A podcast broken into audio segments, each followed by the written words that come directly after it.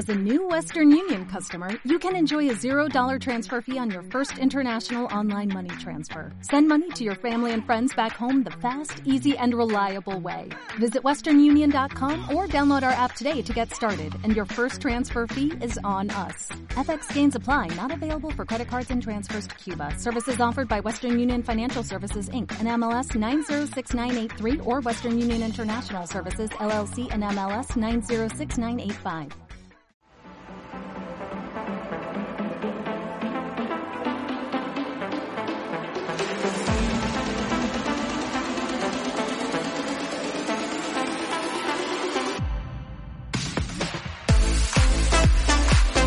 Pasa, Player? Muy buenas, bienvenidos y bienvenidas a un nuevo Player Podcast.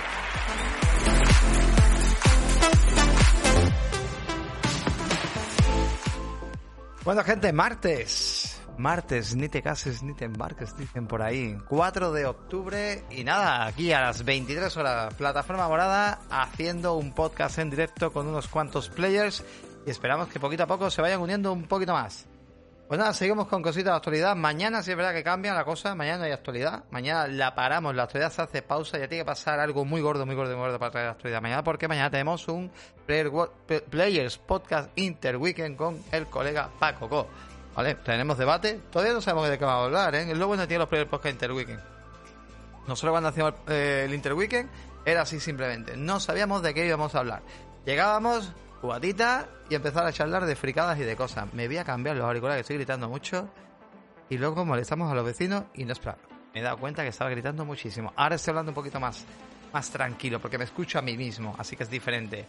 Pues nada, gente, eh, dicho esto, oye, pues eh, una cosita muy importante quiero comentaros, ¿vale? Quiero comentaros dos cositas muy importantes. La primera de todo, oye, por favor, seguimos viendo muy pocos likes. De verdad, el puto mundo a día de hoy, el puto mundo a día de hoy se sigue moviendo por los deditos arriba, ya sea en YouTube, o ya sea en Evox, o ya sea las 5 estrellas en la plataforma morada, o en la plataforma morada 5 estrellas en Spotify, perdón, quería decir, o en Apple Podcast. Entonces, de verdad, echarnos un cable. Vale, yo sé que los players que estáis aquí en, en directo dais ese dedito arriba y ayudáis un montón. Comentarios también muy importantes, sobre todo en YouTube. Nos piden muchos comentarios, ¿vale? Porque si no, se mueve, el podcast se queda encasillado, se encajonado. Yo digo una cosa, yo YouTube lo estoy valorando. Lo estoy valorando de que simplemente os digo una cosa y os digo de verdad. Si yo no veo movimiento aquí en YouTube, yo directamente voy a dejar de hacer YouTube. A mí no me suma, porque a mí me, me, me, me quita mucho tiempo. O sea, cada vez que subo un vídeo a YouTube es una hora y media larga, ¿vale? Porque tengo que editar, cortar, hacer una serie de cosas y me suma mucho más hacer el podcast y hacer el directo. Pero si a mí YouTube no me suma, pues dedito arriba. En Evox digo lo mismo, en el formato podcast. Oye, nosotros nos gustaría de que esto subiera un poquito más, pero si no sube, pues evidentemente a mí me está quitando esto mucho tiempo y yo, la verdad, yo tengo muchas ganas, ¿sabéis de qué? Que ahora mismo estaría jugando a mi Assassin's Creed 2. Os lo digo ya. Con mi mandito de PlayStation 5, porque estoy jugándolo en el Plus, y estaría jugando ahora mismo al Assassin's Creed 2. Sí, sí, de clásico, porque estoy pasándome los Assassin's Creed poquito a poco. Y estaré aquí tranquilísimo, ¿vale? Y jugando a mi jueguecito. Y no, estamos haciendo poca porque también me gusta y me encanta, pero coño, un poquito de alimento, ¿vale? Así que simplemente os pido eso. Dicho esto, el otro consejo que os doy, cuando vayáis a los supermercados y el carro que lleváis vosotros, de esto que tiráis vosotros de la compra, amarradlo. De verdad, echad el urito ese y amarradlo. Si quieres saber por qué, ya sabes, te suscribes aquí a Player Podcast a través de la plataforma morada, te metes en nuestro Discord y todos los players que están aquí ya saben de qué va la película. Así que nada. Bueno, gente, y dicho esto y nada más, eh, la pole, ¿no? Vamos a decir quién ha sido la pole. Bueno, pues hoy, hoy ha arrancado con, con, con cierta catástrofe de podcast hoy al principio, pero porque hemos tenido algún problemilla, pero bueno, ya ha arrancado conmigo, eh, ha dado al play prácticamente al podcast el señor, nada más y nada menos que Stroke. Aplausito para él. Aplausito para él. Pues nada, gente, y dicho esto, pues yo creo que va siendo hora de que arranquemos un nuevo primer podcast. Vamos al lío.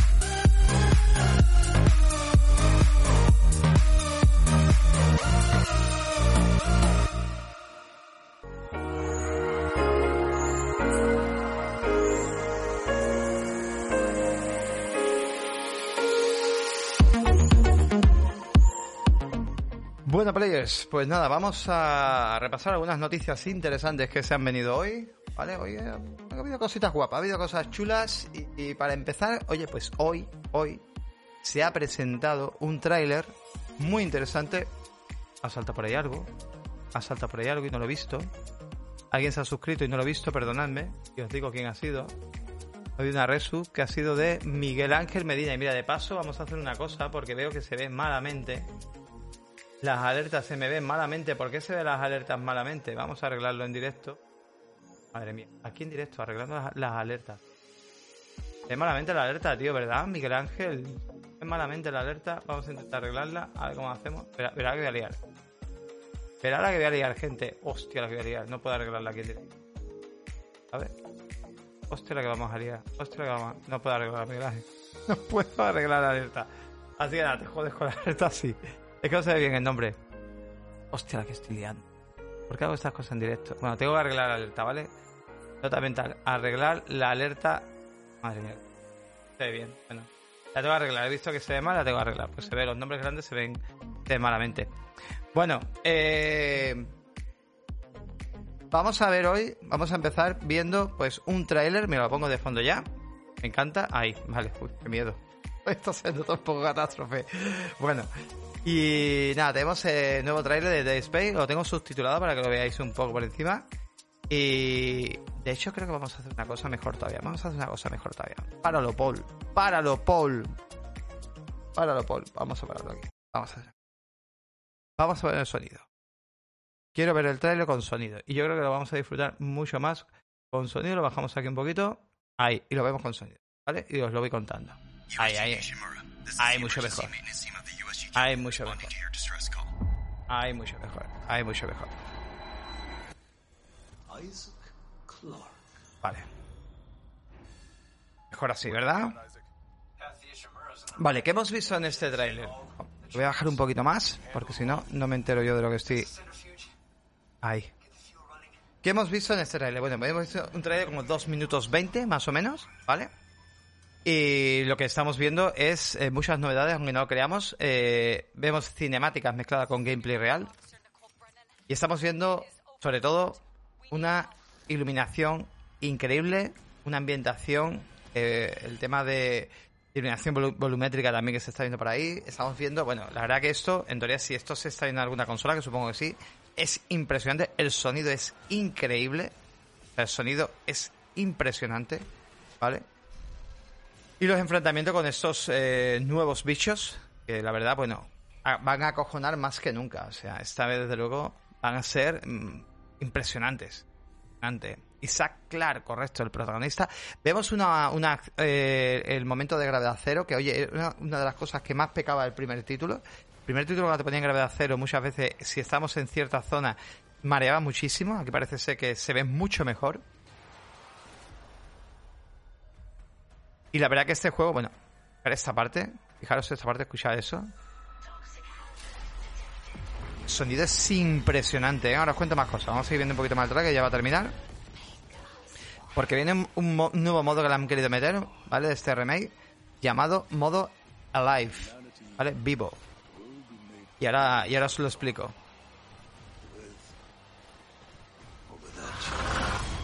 Impresionante, tío. Vamos a terminar de verlo, ¿vale? Ponemos musiquita y lo volvemos a repetir viendo... I can't believe what's happening. Eh, se ve muy bien, ¿eh? Se ve muy bien. Desde luego, eh, estáis comentando por aquí gente que a lo mejor de, de rejugarlo o etcétera. La verdad que se ve, se ve increíble, increíblemente bien. Vamos a... Que la lío, tío.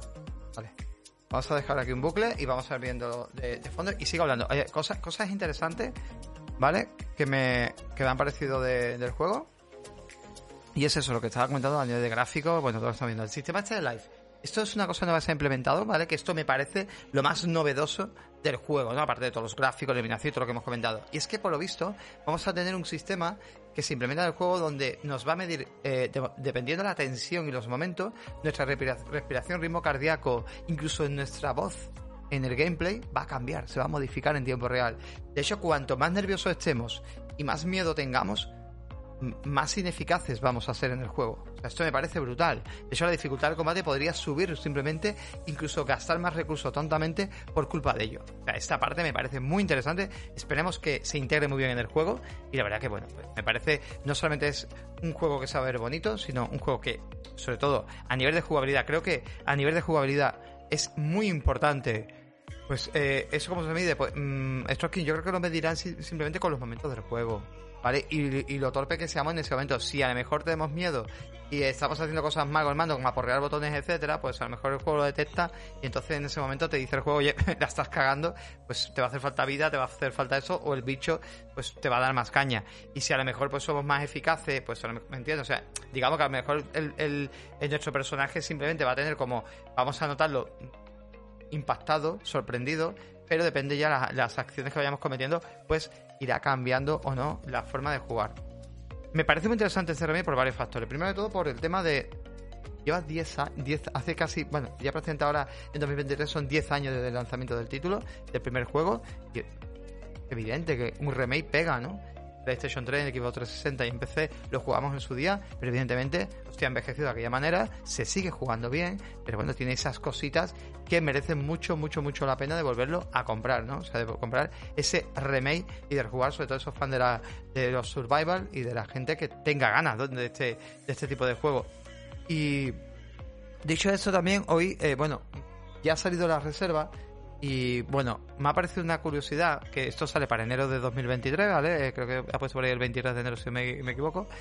Eh, y os quiero ver un par de cositas con vosotros, ¿vale? A ver qué os parece esto, que eso, bueno, lo, lo poníais, si no me equivoco, Winter Night en Inviernos 9 en el Discord. Y primero de todo, ¿cuánto cuesta el juego? A ver, nos tenían acostumbrado que en PlayStation 5 los videojuegos, aquí lo vemos en digital, cuesta 79,99 euros, que son los 80 pavos. Si somos de Electronia, de, App, de Apple, pues este juego distribuido de Electronia, lo hace Electronia, nos costaría 71,99 euros, ¿vale? Bueno, esto vamos, vamos a entender varios factores, que esto me gustaría hablarlo con vosotros, ¿vale? 79,99 euros, o sea, aquí significa no es que PlayStation te esté cobrando los juegos a 80 euros, no, no, no, no. Sony PlayStation tiene unas políticas de cobrar su exclusivo a 80 euros, los que creen que conviene, pero las marcas de juegos pueden cobrar el juego como ellos quieran. Y en este caso, Electronic decide cobrar el juego a 80 euros. De hecho, en Xbox, en Xbox Store, el juego cuesta 80 euros. ¿Vale? O sea, no os confundáis de que en Xbox los juegos no salen a 80 euros. Los juegos en Xbox también salen a 80 euros. ¿Cómo que no? Aquí lo estamos viendo, 79,99 euros. La reserva, por adelantado. Te ahorras 8 euros igual que en PlayStation si somos de Play o somos simplemente, en este caso yo lo soy, por el tema de tener equipo Game Pass Ultimate, que ya sé que entra el servicio, entonces me ahorraría y se me quedaría. sigue pareciendo, a ver, yo no voy a pagar 70 euros por este juego. Yo no digo que no lo valga, pero yo no lo voy a pagar. Muchos dirán, yo me voy al formato físico. Vale, vamos a ver el juego, ¿vale? Que de paso os dejo el canal. Que lo tenéis siempre, ¿eh? Lo tenéis siempre. Eh, os dejo aquí el enlace del canal de Telegram de oferta de Telegram y en el, canal de Telegram, cuando nos metemos aquí, vamos a verlo en Amazon, ¿cuánto nos costaría reservar el juego en Xbox? 79,99 euros. Pero ¿y en PlayStation cuánto me costaría en PlayStation 5? En físico. De momento una reserva, ¿vale? Que esto todavía no quiere decir nada porque todavía falta tiempo. 79,99 euros. 80 pavos, sale el 26 de enero. 80 pavos. O sea, significa que aquí se... O sea, yo aquí barajo varias cosas. Primero de todo, esto es lo que le digo yo a Celuciño, que lo tenemos en el chat, no sé si seguirá mucho tiempo, pero esto es lo que digo yo a Celuciño muchas veces, que al final estas cosas nos pringan, ¿vale? ¿En qué aspecto nos pringan? Es un remake, y las sofás es un remake. No digo que la culpa la tenga Sony, ¿eh? No, no voy a ir por ahí, pero bueno, quiero que lo entendáis. Y las sofás es un remake. Y de las sofás le hemos permitido, a los que se lo hayan comprado, que se venda a 80 euros. No hemos dicho nada, un remake de un remaster, de remaster, o sea, era un juego salió hace bastante tiempo, pero que luego tuvo un remaster y ahora le han hecho un remake. Que se ve muy bien, que todo lo que tú quieras, pero es el mismo juego. Aquí, por ejemplo, esto no es el mismo juego. Aquí estamos hablando que es un juego con. O sea, incluso podríamos decir que tiene casi más justificación, ¿vale? Vamos a decir, porque, bueno, pues es un remake, pero digamos que ha metido más modos de juego, ha metido muchas novedades, etcétera, ¿no? Y lo vamos a ver muy, muy nuevo. Por decir algo. Aún así, Sony cobra el juego a 80 euros. Si ahora viene Electronic y cobra un juego a 80 euros, no te sorprendas. Microsoft tampoco es una santa, pero bueno, Microsoft lo está permitiendo en su store. Microsoft dijo que los juegos, los que ellos sacaran, no iba a cobrar, no iba a incrementar en 10 euros los juegos, iba a cobrar las 69,99. Es verdad, ahora lo ha mantenido en sus juegos. ¿Vale? Que con esto no le quito, ¿vale? No le, voy a, a perdonar tampoco porque ahora mismo me está cobrando los juegos de third party, permite que se cobren a ese precio, ¿vale? Entonces yo con esto, pues simplemente digo que al final la mirada nos salpica. Que vamos permitiendo, permitiendo, permitiendo, y cuanto más se estrellen estas compañías, o sea, yo no voy a comprar, yo espero que este juego, pues, la verdad, se pegue una hostia, y lo que va a pasar que en un mes, dos meses, pues lo vamos a ver seguramente como Guardianes de la Galaxia. Pues lo veremos a 50, a 40, entonces lo comprará todo Dios, porque fliparemos. Yo no me voy a comprar juego a 80 euros, ¿vale? Igual que dirá Sofás, le ha pasado lo mismo, se ha pegado una buena hostia. ¿Por qué? Porque mucha gente dice, yo ya lo he jugado. Y el que lo quiera jugar de nuevo a lo mejor será un pecero, pero que no tenga PC, pues, o lo en PlayStation cuando salga en PC, claro. Pues, evidentemente. Así que nada, voy a, voy a leeros, a ver qué decís. Y, y vamos, y vamos avanzando. Venga, a ver, ¿qué, qué vais diciendo por aquí? A día de hoy sigue viendo sin el original y sigue siendo eh, puntero en sonido. Sí, sí, por supuesto. Ah, bueno, y otra cosa que no he dicho. Otra cosa que no he dicho. Tenemos un juego que sale en breve. Que, que, que encima le está dando, prácticamente le está dando 64,99, que lo he llegado a ver más barato. El Callisto Protocol, que es del creador original de, este juego. O sea, tócate los huevos. Callisto Protocol está ahí. Y está a 64,99. Es que no puede ser. En PlayStation 5, ¿eh? Estoy enseñándolo en PlayStation 5. Por eso os digo que no tiene por qué ser todos los juegos en PlayStation 5 a 80 euros, que dependerá. El 2 de diciembre, o sea, es que se ha pegado una hostia. O sea, es que la gente juegue este juego, por muy bueno que sea el Dead Space, le va a pasar una cosa. Que tú ya, como que ya sientes que has jugado algo parecido. Entonces, meterte dos Survival Horror, un del espacio, uno en diciembre y otro en enero, le va a costar. O sea, se va a pegar una hostia. O sea, literalmente es que no sé electronear cómo ha gestionado esto. Pero se va a pegar una hostia tremenda, va a ser atroz. No tiene ningún tipo de sentido. Así que nada. Y esta noticia, pues bueno, esto también nos da varias pistas, ¿no? Eh, Sony plan- planea fabricar 2 millones de PlayStation VR 2 para marzo, según el medio Bloomberg. Y esto eh, nos ponemos un poco en posición y, y, bueno, analizamos este artículo que me parece muy interesante. A ver, Sony quiere fabricar, no vender, ¿vale? Fabricar 2 millones de gafas en marzo. ¿Esto significa de que salen en marzo? No, pero sí significa que tenemos una fecha más temprana, ¿vale? Así que, bueno, puede ser muy, muy interesante que, que a lo mejor, pues no sé, sale en marzo, igual para, para el verano, o igual para, oye, después de septiembre, que se lance. Tened en cuenta que también eh, Sony quería hacer el lanzamiento de estas gafas, que ahora también analizaremos un par de detalles, un par de cositas importantes. El lanzamiento de esta gafa la quería hacer también que viniera bajo el brazo con 20 videojuegos adaptados para VR2, porque recordad que estas gafas no son compatibles con VR1 ni con los juegos de VR1. Dependería de los estudios, quien quiera esos estudios que quieren adaptar esos juegos para VR2. Es muy importante, por lo tanto, tiene que sacarla con contenido porque si no, te comes unas gafas que no valen para nada. Entonces es muy importante que aquí sí dependemos de un hardware que necesitamos un software para que funcione. Y otra cosa importante, que aquí las voy a comparar un poco con el tema de meta, ¿vale? Vamos a ir por parte. Primero de todo, oye, las primeras gafas cuando salieron, en unos 8 meses vendieron un millón de gafas. Tampoco está mal. Tampoco está mal. Un mercado un poquito diferente, ¿no? Pero bueno, un precio de creo que de 400 euros en su momento. Para la época, bueno, a ver, no digo que sea una barbaridad, pero bueno. Aquí ellos apuestan 2 millones de gafas, valorando la cantidad de consolas que tenga en el mercado o valorando otros aspectos que ahora os contaré. Y es lo que decía, las gafas de meta, por ejemplo, en los tres primeros meses lograron posicionar 2,8 millones de gafas, ¿vale? O sea, 2,8 millones de gafas. Claro, aquí juega un factor importante. La gafa de meta, el modelo de 128 gigas, costaban más o menos unos 400... No, costaban, ahora mismo no, ahora cuestan más caras. Costaban unos 300 euros. Ahora cuestan 450 euros. Pero al principio costaban 300 euros. La de 256, 550 euros cuestan ahora. Creo que antes estaban unos 440 o por ahí. Otro tema importante es que estas gafas no necesitaban de un hardware específico para funcionar.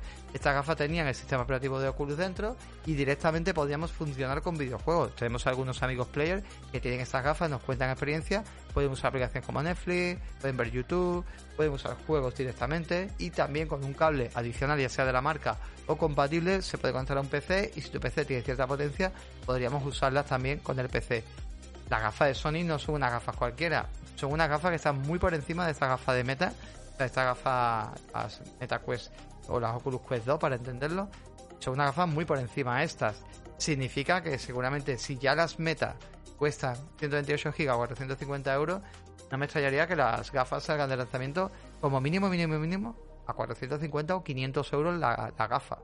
¿Vale? Sí depende de la consola, porque si no depende de la consola y va a ser o que sean compatibles con PC, cuidado con esto, podrían ser 500, 550, depende. Ojalá tengan un sistema, a mí me encantaría que esas gafas, lo he dicho muchas veces, tuviera un software propio, aunque realmente donde nos beneficiaríamos usándola sea con PlayStation, que sea el mayor beneficio, pero que dieran una posibilidad de poderlo usar en el PC y que le vinieran con un software propio, el cual nos permitiera, por ejemplo, ya nada más comprando las gafas, tener un juego tipo Astrobot y que ese juego nos guiara con todas las opciones, como nos hicieron con la consola, de funcionalidades de la gafas. Se lo hiciera todo automatizado. Me encantaría, creo que tendríamos potencia de sobra dentro de los chips que hay hoy en día y sería muy interesante. A ver, soñar es gratis. Pero yo me encantaría, molaría un montón de que las gafas fueran autosuficientes hasta cierto porcentaje y que a lo mejor necesitáramos pues luego de una PlayStation 5 para disfrutar pues, de esos 20 juegos o para poder disfrutar de muchas más cosas. Que de esos 20 juegos a lo mejor vengan 10 metidos en las gafas y puedas comprar contenido a través de la PlayStation Store, creo que también sería una aliciente. Recordad que Sony lleva tiempo intentando desvincularse, no a full de la consola, pero sí acaparar más, mercados. Está en el móvil, está en, está en cine y series, está en el PC, está en la consola. Quiere meterse en el multijugador muy fuerte, acordados de esto. Quiere entrar muy fuerte en el multijugador. De hecho, vamos a ver una cosa ahora, la siguiente noticia que vais a ver, que quiere ir a full por el multiplayer. Ayer escuchamos la noticia ¿no? del Horizon Zero Town multiplayer para PC y para consola. O sea, va muy a full y no me extrañaría de que Sony quisiera hacer algo con estas gafas más allá de un simple hardware muerto, el cual lo manejo dentro de PlayStation 5. Espero que vaya más allá. Mira, por aquí por las anejas lo mismo no me contengo y, y caen. La verdad que pinta bastante bien. Se filtra, filtrada media docena de juegos para PlayStation 5, PC y entre ellos un juego de mundo abierto de Kojima que bueno, todo el mundo sabe cuál es, pero bueno, no vamos a dar muchas vueltas. Vuelta. A ver, eso os cuento un poco lo que ha pasado. Por visto ha salido a la luz una lista, ¿vale? Una lista muy verídica, la cual en los foros de Resetera y en 4 donde, eh, bueno, pues se hace, eh, se atribuye, es una lista que no es nueva, es una lista de 2021, pero ya se ven algunos títulos súper interesantes enfocándose, vamos a ver esa lista, ¿vale? Vamos ahora a hablar de ella, de hecho voy a empezar por los juegos, bueno, la lista, perdón, la lista es esta de aquí, ¿Vale? Pero como se ve muy chiquitita, yo os la voy a explicar, ¿vale? Es una lista a, a lo Excel donde se ve un poco eh, lanzamiento y fechado, pero vemos 2021, o sea, una lista de 2021, ¿vale? Yo leo un poco cositas que ponen en esa lista. Por ejemplo, uno de los anuncios que se daba era Rise of the Running, con nombre en clave Running, que ese ya se anunció, el Horizon 2, que también se anunció, los DLC, eh, con sus DLC también, que Horizon 2 llevará DLC, Subboy y Returna para PC, que eso ya Subway ya lo sabemos, tiene fecha para ahora, para este mes, a final de este mes. Y Returna, pues prácticamente, vamos, si no se anuncia ya, estamos a la vuelta de la esquina. Son cosas que, que están ahí. Pero luego más cosas que siguen eh, desvelando. Por ejemplo, Hairbreak es un survival horror de Fire Sprite para PlayStation 5 y PC. Carbon, vale, todos estos nombres en clave. Juego de mundo abierto para PlayStation 5 de Sumo Digital, los Subway. Red Start es un juego de combate de vehículos eh, de Lucid Game, lo mismo que hicieron el Destruction All Star, que a ver si esta vez les sale un poquito mejor. Ocean, juego de mundo abierto Kojima Production para PlayStation 5. Esto es simplemente el Death Stranding 2, no demos más vuelta. Nombre clave Océano. Así que nada. Fates Survival Horror de Ballistic Moon. Ganden, juego como servicio de London Studio para PlayStation 5 y PC. Y luego el Horizon PlayStation 5 Remaster, el Horizon 2 en PC, Forbidden West, Horizon Online en PlayStation 5 y PC. Esto es un poco la lista y la verdad que, como estamos viendo, mmm, mucho multiplayer también, porque de hecho en la lista se ve aquí varios multiplayer que estaban por aquí. ¿Dónde tenía yo del multiplayer? 1, 2, 3, 4, 5, 6, 7, 8, 9, 10. 10 de los juegos que anuncia aquí son multiplayer. Muchas gracias, Troki. Que no lo había visto, coño. La con una H, sí, sí que no lo he visto, no lo he visto. Está aquí, está aquí, está aquí. Perdonadme. Así que nada, oye, son algunos títulos que no se han anunciado todavía, está filtrado, así que vamos viendo un poco la ruta que va llevando. Aparte de ¿no? aparte de todo lo que tengan esta gente guardado, ¿no? Que no creo que sea esto nada más. Pero bueno, ahí lo tenemos, ahí tenemos un poco los enfoques, sobre todo, por dónde van los amigos de PlayStation. No sé qué os parece.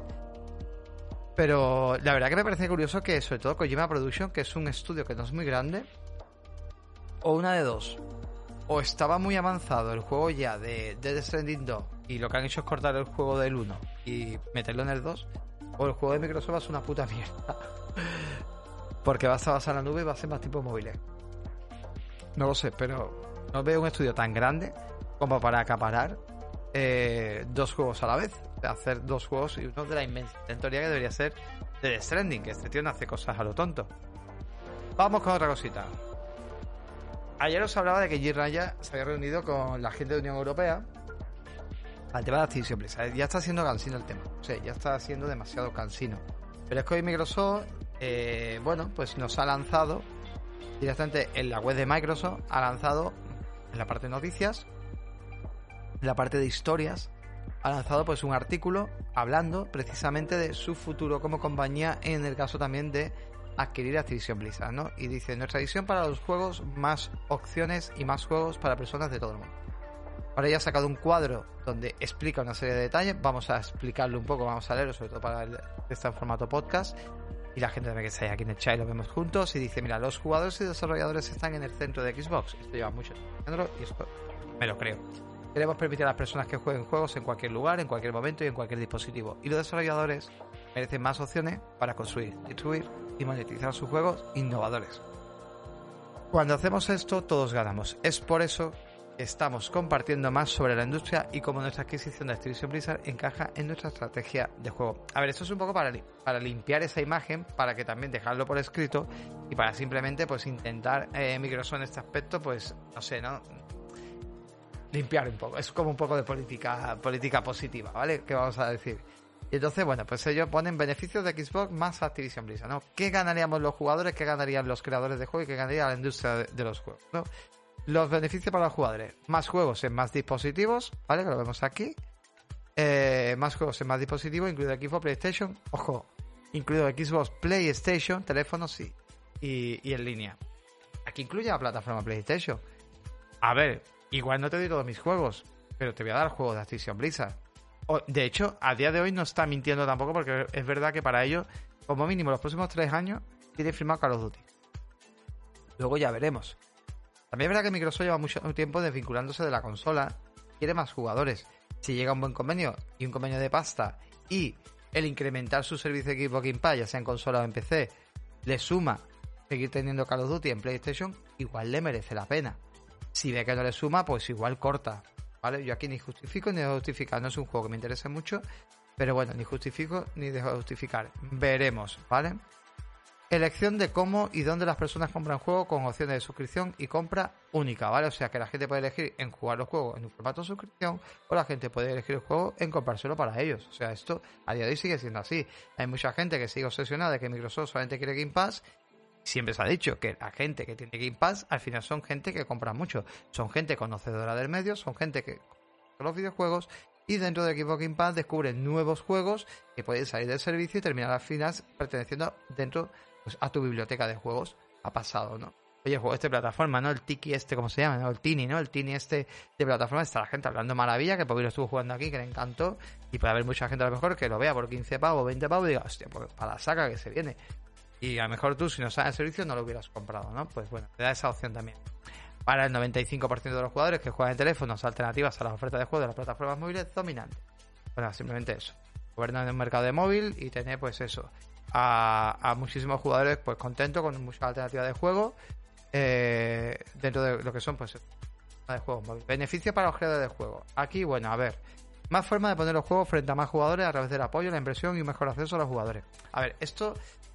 Eh, aquí ya, claro, aquí un creador de contenido, o sea, un creador de contenido, un creador de videojuegos es el que tiene un estudio de videojuegos que tenía que aquí hablar esto, ¿no? Yo no soy nadie porque. Pero claro, por lo que se entiende es que simplemente, claro, tú tienes un videojuego te metes en un servicio, ellos te van a pagar un dinero y bueno, tu juego pues evidentemente se beneficia de esa publicidad y se beneficia de llegar a más, ¿no? Eso es como todo, o sea, esto por ejemplo en el formato, yo fui a hablar un poco del tema del podcast, ¿no? Yo como creador de podcast, pues evidentemente si yo pagara más dinero, ¿vale? Pues, o, no más dinero, si yo perteneciera a una plataforma, por ejemplo, Podimo, o a Spotify. Si yo perteneciera a Spotify, Spotify evidentemente, o como los exclusivos, esto que tiene Evox. Pues Evox, ¿qué es lo que hace? Te los posiciona en los 50 primeros. evidentemente. Entonces, al tener un mejor posicionamiento, la gente va, va, va, a conseguir llegar más a ti. Si tu, si tu podcast es bueno, pues encima te va a escuchar, la gente se va a suscribir y se lo va a decir a la gente. Acabas de ganar un posicionamiento. Esto es un poco parecido. Muchas veces salen demasiados juegos. Este mes nada más, nosotros hemos dicho una treintena de juegos y han salido más de 80, ¿vale? Y ¿qué pasa? Que hay muchos juegos que se quedan pues, pues en el limbo. Cuando llega un servicio, no digo que esto sea bueno, pero es verdad que llega ese servicio, adquiere, digamos, ese juego, lo publicita y hace que llegue a mucha gente, como el caso de Tini, el juego de plataforma, que no conocía ni su puñetera madre, y de repente un montón de gente empezó a jugar, a ir boca a boca, para acá, para allá, y bueno, pues mira, eso entre los reward también que te obliga a jugarlo, etcétera, también pasa en PlayStation, ¿vale? Estamos hablando de aquí ahora mismo, pero en PlayStation All Plus también pasa de muchos juegos que se vuelven a jugar, y bueno, me parece una opción interesante y creo que es una opción para que también, pues bueno, que lleguen a más jugadores. Luego también dice mejores ingresos y reglas justas del mercado a través de nuestros principios de la tienda de aplicaciones. A ver, esto ya dependerá de los porcentajes que quieran pagarle. Esto ya sabéis que depende en la tienda que se encuentre tu juego, te pagan más o te pagan menos. Sony creo que te estaba quitando un 30, eh, Epic no sé si quitaba un 12, Steam no me acuerdo cuánto quitaba, entonces ya dependerá. Eh, Microsoft no me acuerdo cuánto quitaba, entonces ya dependerá. No sé cómo va esto, también dependerá del número de jugadores que jueguen tu juego. Esto ya lo tendrá que decir la gente que, evidentemente se dedique a, a, hacer juegos. Pero bueno, es una opción, sobre todo un estudio pequeño que pueda entrar aquí, porque aquí no entra cualquiera, o sea, Microsoft tiene que ser bien.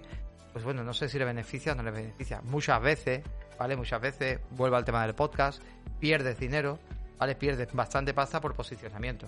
Entonces, invertir, invertir, invertir, ¿no? Para llegar, digamos, a más. Cada vez mejor, pues los ingresos son muy pequeños. Por llegar, depende del juego que tengas.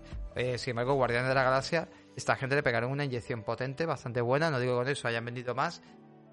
Pero bueno, Guardianes de la Galaxia, llegar al equipo que pasa y una publicidad bastante buena. Se llevó un dinerito bastante rico por parte de Microsoft. Y, bueno, pues mira, al menos pudieron cubrir pues ciertos gastos y ciertas pérdidas porque el juego se pegó un patagazo. Mayor flexibilidad en el sistema de pago y la experiencia que proporcionan a sus fans. Lo mismo, no tengo ni idea de cómo funciona esta parte, así que no sé, van a pagar, no tengo ni idea. Luego beneficios para la industria del juego. Más competencias móviles donde dominan un par de grandes jugadores. Esto sí es verdad, que el móvil al final se basa con... Pues muy... O sea, eh, eh, hay un cierto tipo de juego, pero que al final siempre son los que reinan, ¿no? Los que dominan. Y a lo mejor, claro, al juntarse con Activision Blizzard, que son unos expertos, ¿no? Eh, ahí tenemos que no le gusta a todo el mundo también, pero bueno, el famoso Diablo Immortal o, o un, un, World of Warcraft directamente a móvil o ciertos juegos que lleguen a móvil o que llegue un Crash a móvil o que llegue, pues bueno, podría ser muy interesante y bueno, no lo sé, no digamos que extender un poco ese mercado o incluso crear un Game Pass de móvil, ¿no? Que quién sabe, mirar el Apple Arcade pues bueno, algo así, no lo sé. Mayor competencia de los juegos tradicionales, donde Sony y Nintendo seguirán siendo los más grandes, ¿vale? O sea que esto significa que, que los juegos habituales van a seguir teniendo competencia, como un mercado tradicional, que no, que no, que no quieren dejar de ser esa, ese tipo de competencia, de dejar de competir, evidentemente. Y énfasis en la cultura positiva del lugar de trabajo y aumento de la inversión local de Microsoft en estudios de ecosistemas creativos de todo el mundo. Simplemente dar más puestos de trabajo. Pues no sé qué pensáis de todo esto. Yo, la verdad, esto es una publicidad que se ve para limpiarse para que simplemente Microsoft lo que quiere aquí con esto es decir, oye, mira, esto es lo que voy a hacer yo. Si adquiero Activision Blizzard, lo dejo por escrito, lo dejo directamente escrito. De hecho, Phil Spencer más abajo firma, tanto Phil Spencer como el vicepresidente de Microsoft, Albert Smith, pues Phil Spencer dice, dar a los jugadores opciones en la forma que juegan sus juegos, hace que los juegos sean más accesibles, conducen a comunidades de jugadores más grandes y vibrantes. La elección es igualmente importante para los desarrolladores. Los desarrolladores se benefician de tener una diversidad de modelos de distribución y negocio para sus juegos. Choice abre oportunidades para la innovación y permite que la industria crezca. Eso lo firma Phil Spencer.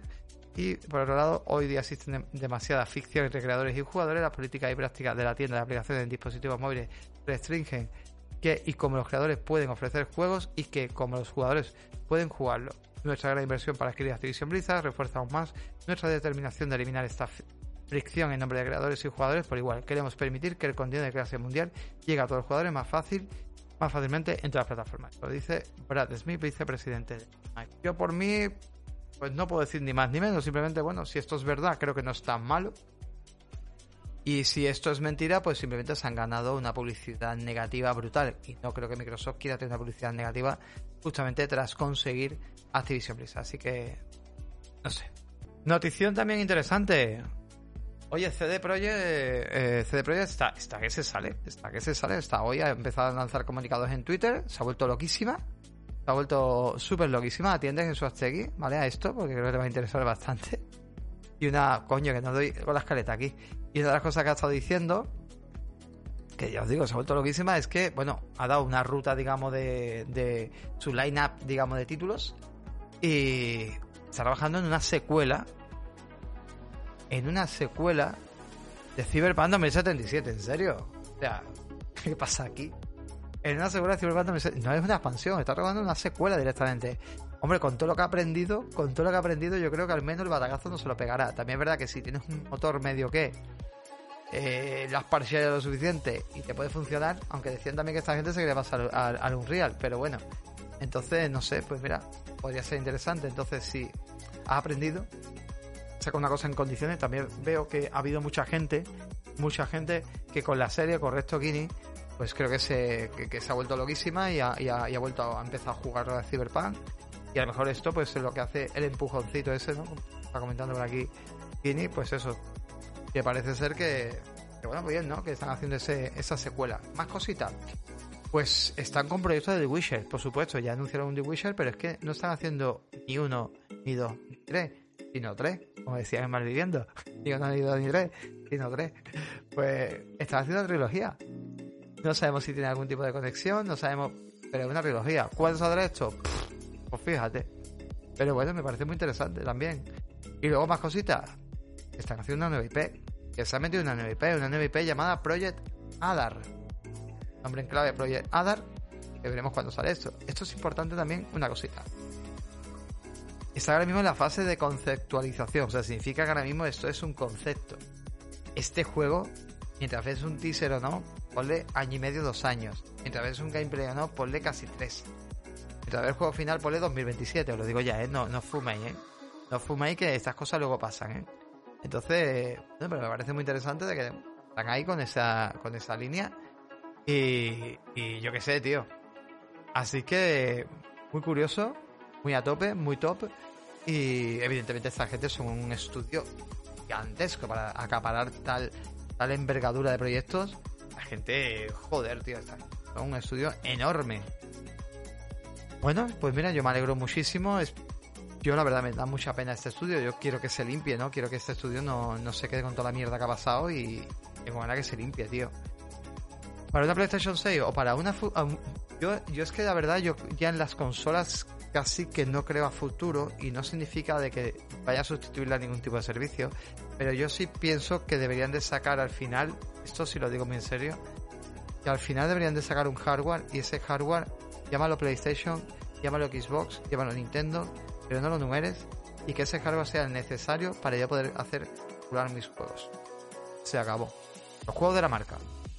Mis launcher o lo que me dé la gana. Pero yo espero que PlayStation 6 no exista como una PlayStation 6 sino que exista como una especie de hardware de PlayStation donde pueda ejecutar mis juegos. Si me lo quiero comprar ahí, me lo compro ahí. Si me lo quiero comprar el mismo juego, lo quiero ejecutar en PC, lo puedo ejecutar en PC dentro del launcher. Me encantaría que fuera así.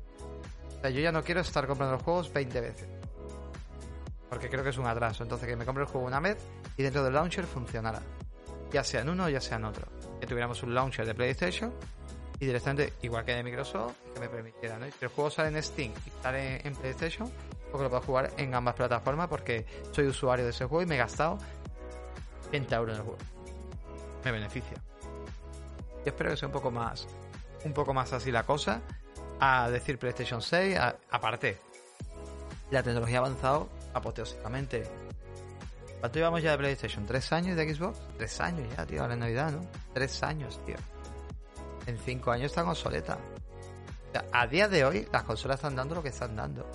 Yo no creo que puedan dar mucho más allá de lo que estemos viendo con un Forbidden West, con un Ragnarok, con los juegos que estamos viendo de Third Party. Yo no creo que vamos a llegar un poquito más y poco más. A mí eso de hay que esperar, vivimos en una era donde los que de desarrollo cada vez son más, más fáciles de acceder para, para esta gente. Significa que tenemos unas consolas deficientes que no son capaces de regular a 4K a full con 60 fotogramas. No son capaces si le metes ray tracing ya ni te cuento, porque el ray tracing que, tenemos son ray tracing de pacotilla, porque muchas cosas son simuladas. Por lo tanto, estamos hablando que directamente, o sea, tenemos unas consolas ahora mismo que yo juego a gusto, yo juego bien, pero son unas consolas que a día de hoy no tienen nada que hacer con una gráfica 3070, 3080, vamos a decir una 3080 o una 4070 cuando salga. Tiene nada, nada que hacer. Nada, es mucho más caro el PC, yo que no. Pero esto es importante. Es una cosa importante. Por eso os digo que yo quiero un hardware cada dos años. Yo no me lo voy a comprar. Me lo compraré si me hace falta. Pero yo quiero. Igual que los móviles no me gustan los móviles uno, uno cada año. Me encantaría cada dos años. Máximo tres años. Yo quiero un hardware cada tres años, tío. Un nuevo hardware. Pero con una retrocompatibilidad. Con una continuación constante del videojuego. Yo Stroking todos los años salen gráfica, un año, un año, y medio más o menos salen gráfica. ¿Te vas a comprar una nueva gráfica? Tú lo has dicho. Yo hasta que no salga la serie 5000 o 6000 no me compro una gráfica. ¿Te hace falta? No. ¿Por qué vamos a prohibir al mundo de tecnologías mejoradas? Yo no me importa que salga, que salga una nueva consola cada dos años. ¿Por qué no? Ojo, si estamos manteniendo después de tres años la All Gen, ¿qué problema hay? Al contrario, una All Gen que tiene a día de hoy, ¿cuánto? ¿10 años? ¿11 años? Es que no tiene sentido. O sea, si estamos manteniendo una PlayStation 4 y una Xbox One juegos, yo lo veo perfectamente.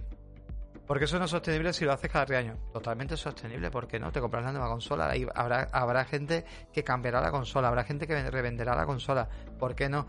Díselo a Apple que saca un móvil cada año, díselo a Samsung que saca un móvil cada año para manejar el WhatsApp y cuatro fotos. Métete los juegos que son más necesarios. Díselo a, a, los creadores de gráficas, díselo a los creadores de procesadores. Todos los años tenemos una generación nueva de procesadores. Ahí los tiene. Se siguen vendiendo. ¿Cómo que no? Yo lo veo totalmente, totalmente. O sea, puede totalmente. Lo que pasa que, vamos, y llegaremos a ello, acordaros. O sea, llegará un momento que cada tres. ¿Por qué? Porque lo que tú tienes que hacer es una consola menos potente. Ya no haces una consola tan potente para que dure 6 años o 7 años. La idea sería hacer una consola que dure 5 años. Y claro, igual que la gráfica. Claro, 5 años. Si tú quieres jugar todavía mejor, porque tienes una tecnología mejorada, y es que hay mucha gente que a día de hoy juega con un monitor 1080. Y no le hace falta tener la consola más top. Xbox Series S sigue siendo un top de consola. Pero ya hay gente que le gustaría tener una consola más potente, más top. Pues yo no le. No, no me gusta ponerle puertas al campo en este aspecto, la verdad. Así que nada. Nintendo Pictures ya es oficial. El gigante del videojuego japonés ya tiene claro que debe diversificar su producción. Y esto os lo cuento. ¿Qué ha pasado? Pues nada, que hoy, justamente hoy, en Japón sobre todo, se, os la pongo que nos va, a doler, los ojos, pero la pongo, ¿vale? Está estrenando la web oficial de Nintendo. Os va a chirriar los ojos por lo que. Nintendo Pizza, más quisieran ellos. Nintendo Pictures, ahí la tenemos, ¿vale? Esta es la web que se ha estrenado. Japón, directamente. Os cuento un poquito cositas y curiosidades de ello. Y es que, bueno, ¿qué tenemos aquí con esto? Bueno, pues tenemos en web oficial. Si nos metemos en la, en la, eh, en la información de la web, la poquita información que nos da, nos dice que tiene ya 105 empleados, que disponen de un capital financiero de 34,5 millones de yenes, que diría unos. ¿Hasta cuánto es eso? 250.000 euros. 250.000 euros. Es el capital que tiene ahora mismo de para hacer películas. De verdad, ¿eh? 250.000 euros, yo flipado, pero bueno. Eh, ¿Qué más tengo por aquí? Dice. Bueno, también hablan de Dynamo Pictures, ¿no? Que fue ese estudio dedicado a CGI eh, que ha participado en escena cinemática de videojuego como Nier Automata de Trending, que se compraron. Este, digamos, van a ser los encargados de hacer, pues, mucho contenido de, del tema de, de, Nintendo Pictures.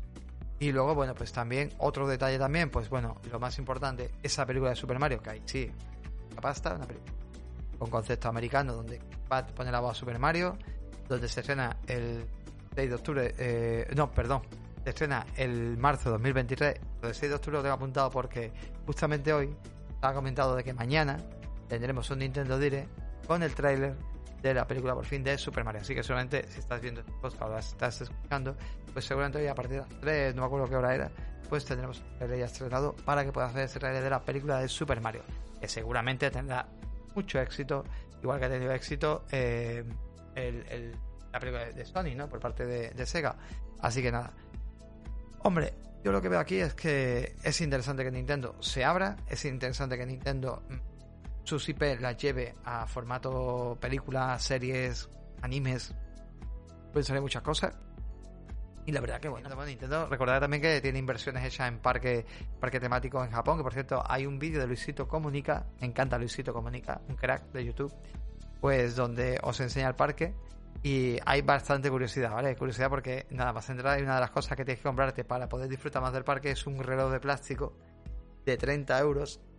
Que claro, el Luisito se niega a comprarse el reloj, el, acompañante que va con él sí se lo compra y gracias a comprárselo es una forma, es como un reloj tipo amiibo gracias al reloj, pues funciona como un amiibo y puedes hacer muchas cosas en el parque. Sonidos especiales, entrar a áreas restringidas que solamente la gente que tenga ese reloj puede entrar. O sea, no solamente pagan entrar en Universal, en, lo que es el parque Universal, que luego tienes que pagar la entrada también para entrar en el parque de Nintendo, que luego también pagan un extra para ahorrarse parte de la cola, porque puedes pagar un extra, o sea que pagaron, aparte de la entrada del parque, pagaron 200 dólares para poder tener la entrada de Nintendo y la entrada extra, ¿vale?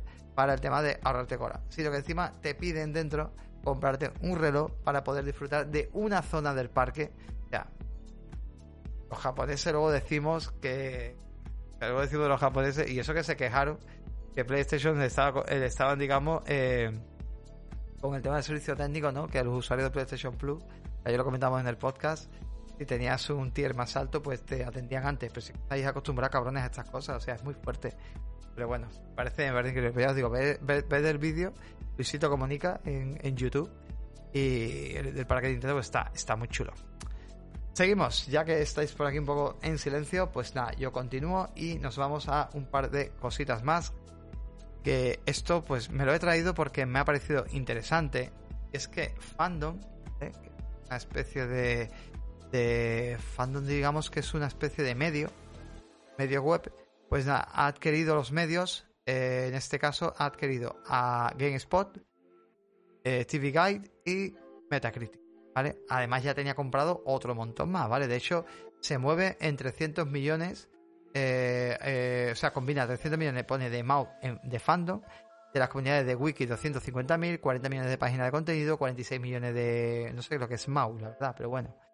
Así que me parece espectacular cómo también los medios de comunicación se compran y cómo hoy en día, solo quería traer porque ahora, voy, ahora vería dónde quiero llegar.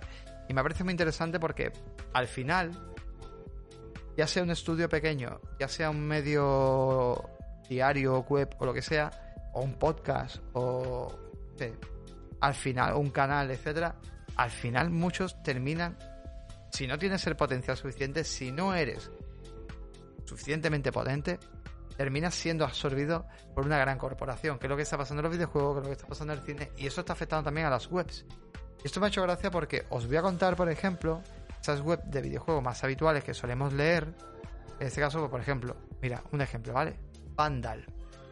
Vandal es un medio que si te vas a, la información del medio, ves que pertenece al diario El Español.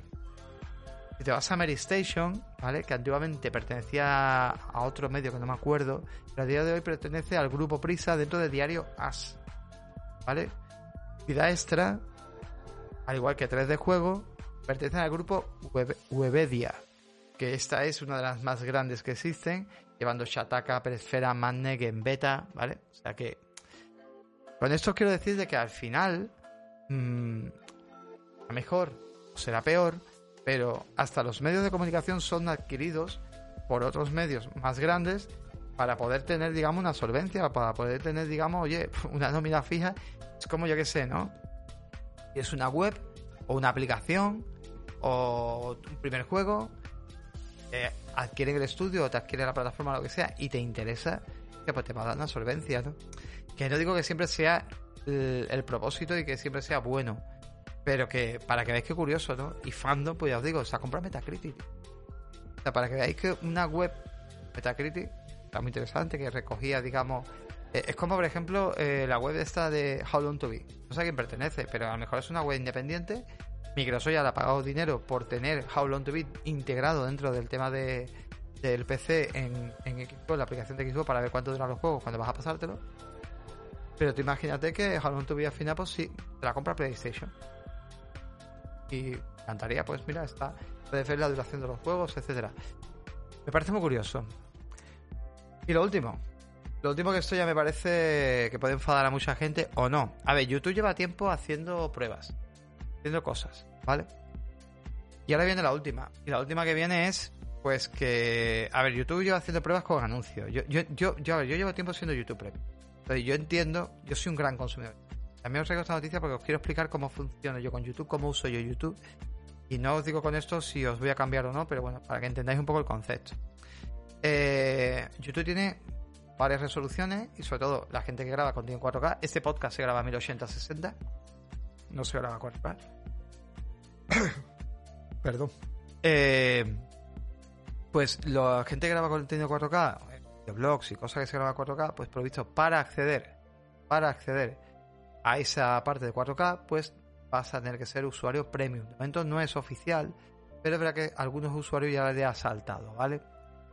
A ver, Stroke dice que le parece de traca. También te digo una cosa, tú para ver, por ejemplo, contenido en 4K en Netflix o en HBO o en muchas plataformas, si no pagas la versión más alta no lo ves en 4K y HDR, etcétera. O sea, en Netflix, si pagas eh, 12 euros creo que era, no lo ves a 4K, lo está haciendo a 1080. Para ver la versión mejorada, o sea, ya te obligan a pagar para ver contenido si quieres ver la versión mejorada, ¿vale? Aquí YouTube lo que te está diciendo es que estoy permitiendo ver todo en la plataforma gratis, entre comillas, porque verdad que el problema que tiene esto que este contenido no lo genera ella, sino que este contenido lo generan los usuarios y te deja verlo a través de, de publicidad, como estamos viendo las webs, etcétera. Pero bueno, no veo tampoco malo para esos usuarios premium que le den ese aliciente. Ver qué más se da. O sea, tú lo vas a ver a 1080, 4K, bueno, pues tienes que pagar.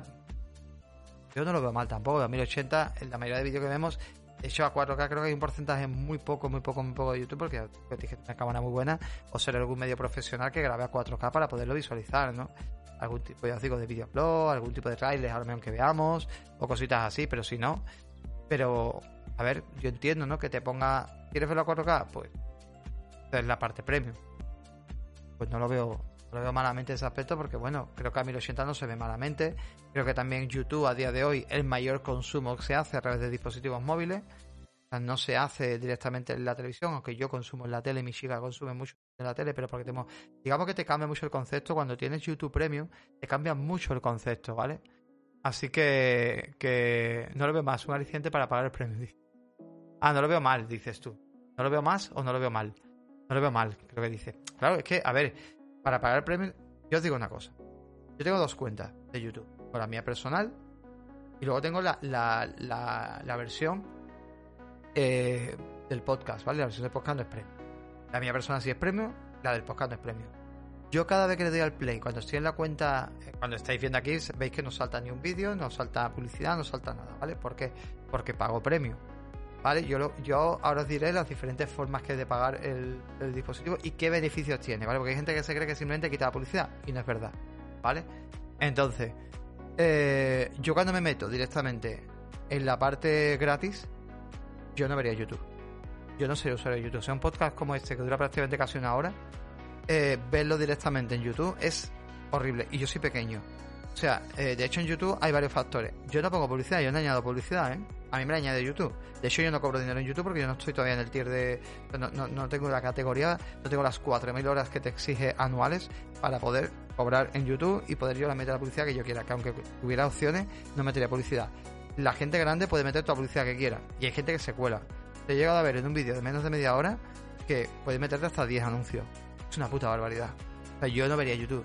Sería una mierda ver YouTube así. O sea, para que, que- o sea, para mí lo que menos me preocuparía es la resolución 4K, teniendo YouTube así.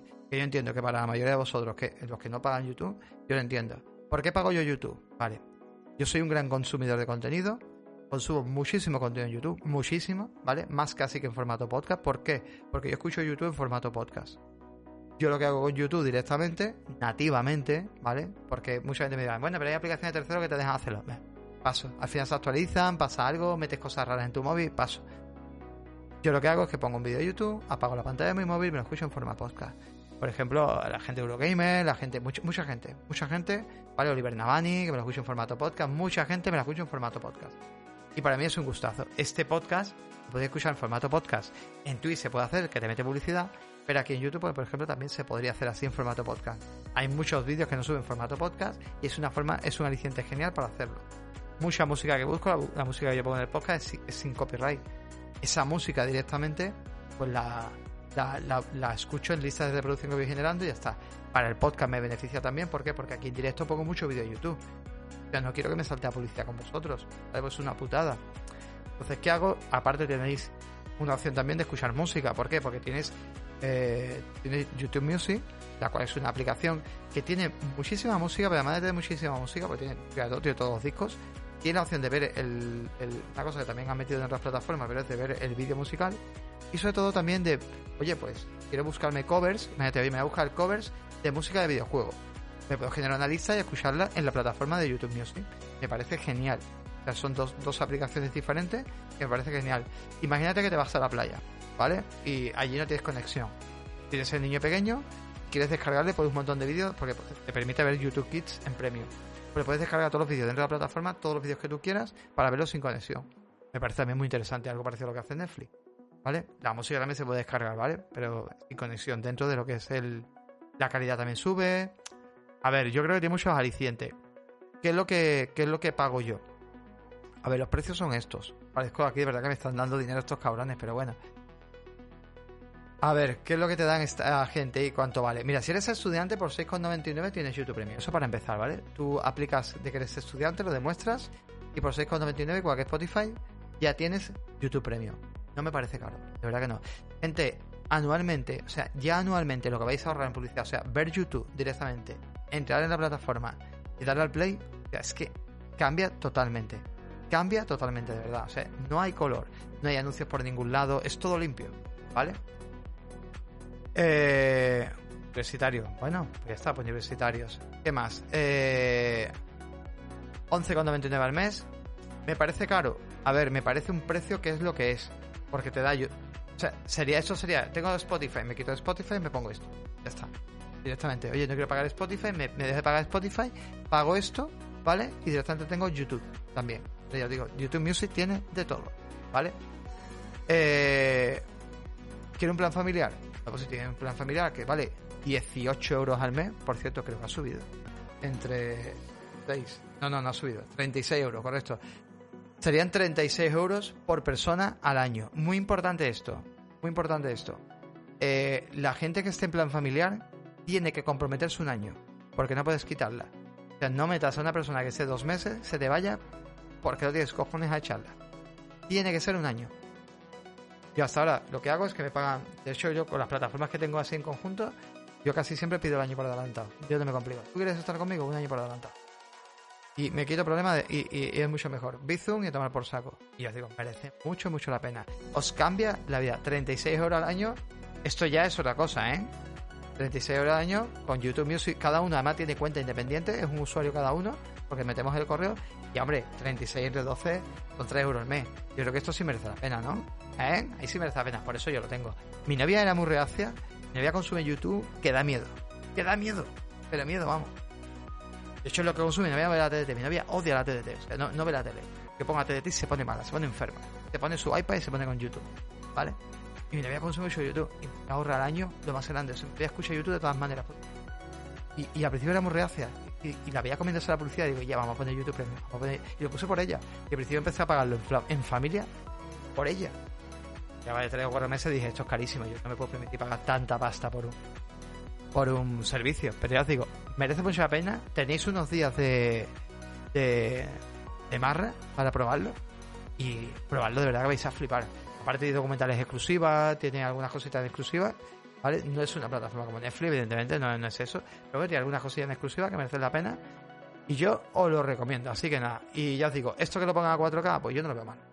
No lo veo malo porque bastante problema tiene la gente con la publicidad como para preocuparse de que si tiene esa resolución no la tiene. Me parece absurdo. Lo más importante para mí es eso. Eh, directamente que la plataforma pues no te... Y gente, hoy sí, si no tenéis más nada que decir, que por aquí me comentéis alguno que premio que os mola, me gustaría también leer los comentarios, pues mira, chat. Se viene el final. Como veis, podcast muy cortitos, ¿eh? Últimamente eh, no, no os quiero complicar mucho la vida, quiero hacer cositas más relajadas, más cortitas. No quiero tener aquí hasta las tantas, aparte que me toca editar ahora. Y nada, simplemente, oye, pues mira, estas son las noticias, estáis súper informados. Ahora mismo estamos, estamos al día, o sea, no hay nada. Ahora mismo que yo sepa más súper importante, ¿no? Un par de noticias así sueltas, pero vamos, que, ¿vale? Así que nada, estamos estamos súper informados, estamos súper informados, súper al día de la actualidad. Y nada, mañana, mañana importante, mañana, pa' coco, pa' coco. Mañana sí vamos a hacer un podcast más largo, mañana nos vamos a relajar, mañana vamos a, vamos hablar tranquilo. Y el jueves, evidentemente, también va a ser un poquito más largo porque viene el señor Pobi. Y también yo me relajaré con algunas cositas y, hablaremos de cosas también interesantes que vayan viniendo. A ver que se nos traerá algún jueguecillo, vamos a mostrar todo, toda la semana. Eh, no sé si estará jugando por la mañana Pobi, que sigue también ahí dándole, no me acuerdo qué juego estaba, era dándole al Valkyrie.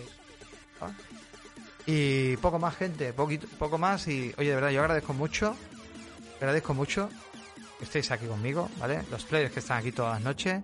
Al señor Pulaneja, mil aplausos. Al señor Pulaneja, al señor Miguel Ángel Medina, al señor al señor por ahí que más quiera pronunciarse, por favor, pronunciarse Alejandro 1980 que también. Al señor que más está por ahí, que más está por ahí, a Jesús Aztegui, por supuesto, aquí Nimue, por supuesto. ¿Quién más está por ahí? Eh, ir pronunciándose. Yo sé que hay más gente, ¿vale? Pues hay unos cuantos. Estoy unas 12 personas ahora mismo. hay. Nada, muchísimas gracias a todos vosotros. Y al resto, gente, mañana, pues como digo, estaremos por aquí en un nuevo programa. Un saludito y hasta mañana. Chao, chao. Gracias. Hasta luego.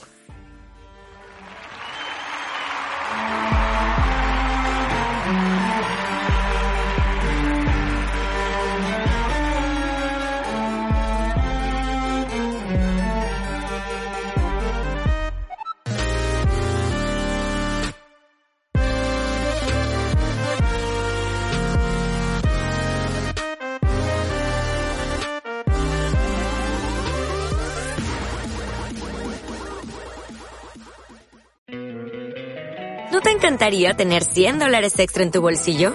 Haz que un experto bilingüe de TurboTax declare tus impuestos para el 31 de marzo y obtén 100 dólares de vuelta al instante.